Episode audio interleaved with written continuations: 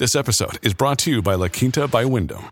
Your work can take you all over the place, like Texas. You've never been, but it's going to be great because you're staying at La Quinta by Wyndham. Their free bright side breakfast will give you energy for the day ahead. And after, you can unwind using their free high speed Wi Fi. Tonight, La Quinta. Tomorrow, you shine. Book your stay today at lq.com. Ryan Reynolds here from Mint Mobile. With the price of just about everything going up during inflation, we thought we'd bring our prices down. So to help us, we brought in a reverse auctioneer, which is apparently a thing. Mint Mobile unlimited premium wireless. Ready to get 30, 30, bit to get 30, bit to get 20, 20, 20, bit to get 20, 20, bit to get 15, 15, 15, 15 just 15 bucks a month. So, Give it a try at mintmobile.com slash switch.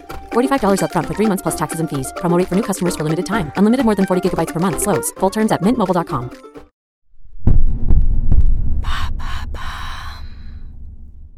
Qu'est-ce que le tourisme de ghetto? Merci d'avoir posé la question. En décembre 2023, le vlogueur australien Spanian poste une vidéo. Il visite Clichy-sous-Bois, une ville de Seine-Saint-Denis, en banlieue parisienne. Ce vlog n'a pas manqué de faire réagir les médias, qui dénoncent une forme de tourisme qui ne rend pas hommage à notre pays. Ce youtubeur visite systématiquement des quartiers difficiles aux quatre coins du monde pour montrer les facettes moins glamour de pays qu'il considère comme trop souvent romantisés. Ce type de tourisme porte un nom. Il s'agit du tourisme de ghetto. On l'appelle aussi tourisme de bidonville ou tourisme de réalité. Et ça vient d'où le tourisme de ghetto? C'est une pratique pas si nouvelle que ça. Dans les années 1860, le British Oxford Dictionary intronise le terme slumming. C'est une pratique qui consiste à se rendre souvent dans des bidonvilles, pour des raisons peu honorables. Se balader avec l'objectif de faire quelque chose d'immoral. Même si la notion de tourisme n'est pas encore abordée, le thème est quand même posé. Il s'agissait en fait d'un loisir pour les riches londoniens qui se rendaient dans les quartiers difficiles de la capitale anglaise pour des actions caritatives, parfois accompagnées par la police nationale. Et au fur et à mesure, la pratique est inscrite dans les guides touristiques des villes, s'exportant même jusqu'à San Francisco. Le New York Times publie un article en 1884 en expliquant que le slumming est en passe de devenir très à la mode aux États-Unis, inspiré par leurs cousins britanniques. Le potentiel commercial de cette nouvelle forme de tourisme pousse alors certains habitants de ces quartiers à jouer des drogués ou des gangsters afin d'appâter le plus de monde possible. Et ça continue encore aujourd'hui. Au-delà de la vidéo de Spagnan, c'est une pratique assez courante. Aujourd'hui, la mode, c'est de visiter des bidonvilles, comme à Manille, capitale des Philippines, en Inde ou encore au Brésil. Il existe même des excursions touristiques encadrées permettant de les visiter.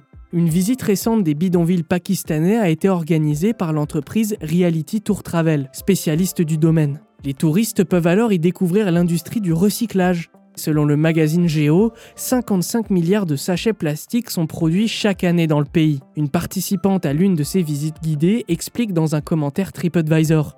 C'était très intéressant d'en savoir plus sur la situation économique, l'éducation et la vie des habitants des bidonvilles. L'organisateur ne nous autorisait pas à prendre des photos ou à faire des achats au cours de la visite. Je pense que c'est très important. La visite avait une visée éducative et non pas commerciale.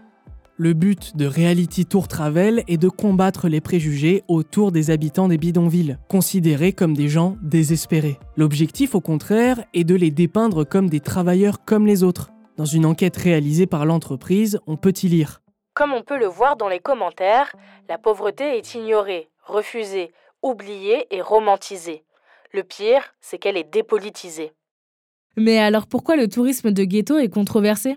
Eh bien parce qu'il n'inclut pas que la volonté de redorer le blason des habitants des bidonvilles. Cette pratique, mise en scène par plusieurs créateurs de contenu sur les réseaux sociaux, englobe également une notion assez morbide. On pense à des touristes se rendant en zone de guerre pour montrer à quel point c'est cool de se mettre en danger, ou à ceux qui vont à Auschwitz pour se prendre en photo devant des chambres à gaz. Dans les deux cas, on ne peut pas dire que ce soit réellement respectueux pour les personnes subissant des atrocités.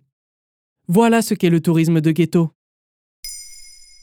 Vous souhaitez réagir à cet épisode? C'est possible et ça se passe sur Spotify. Vous pouvez commenter l'épisode et répondre au sondage du jour directement sur l'appli.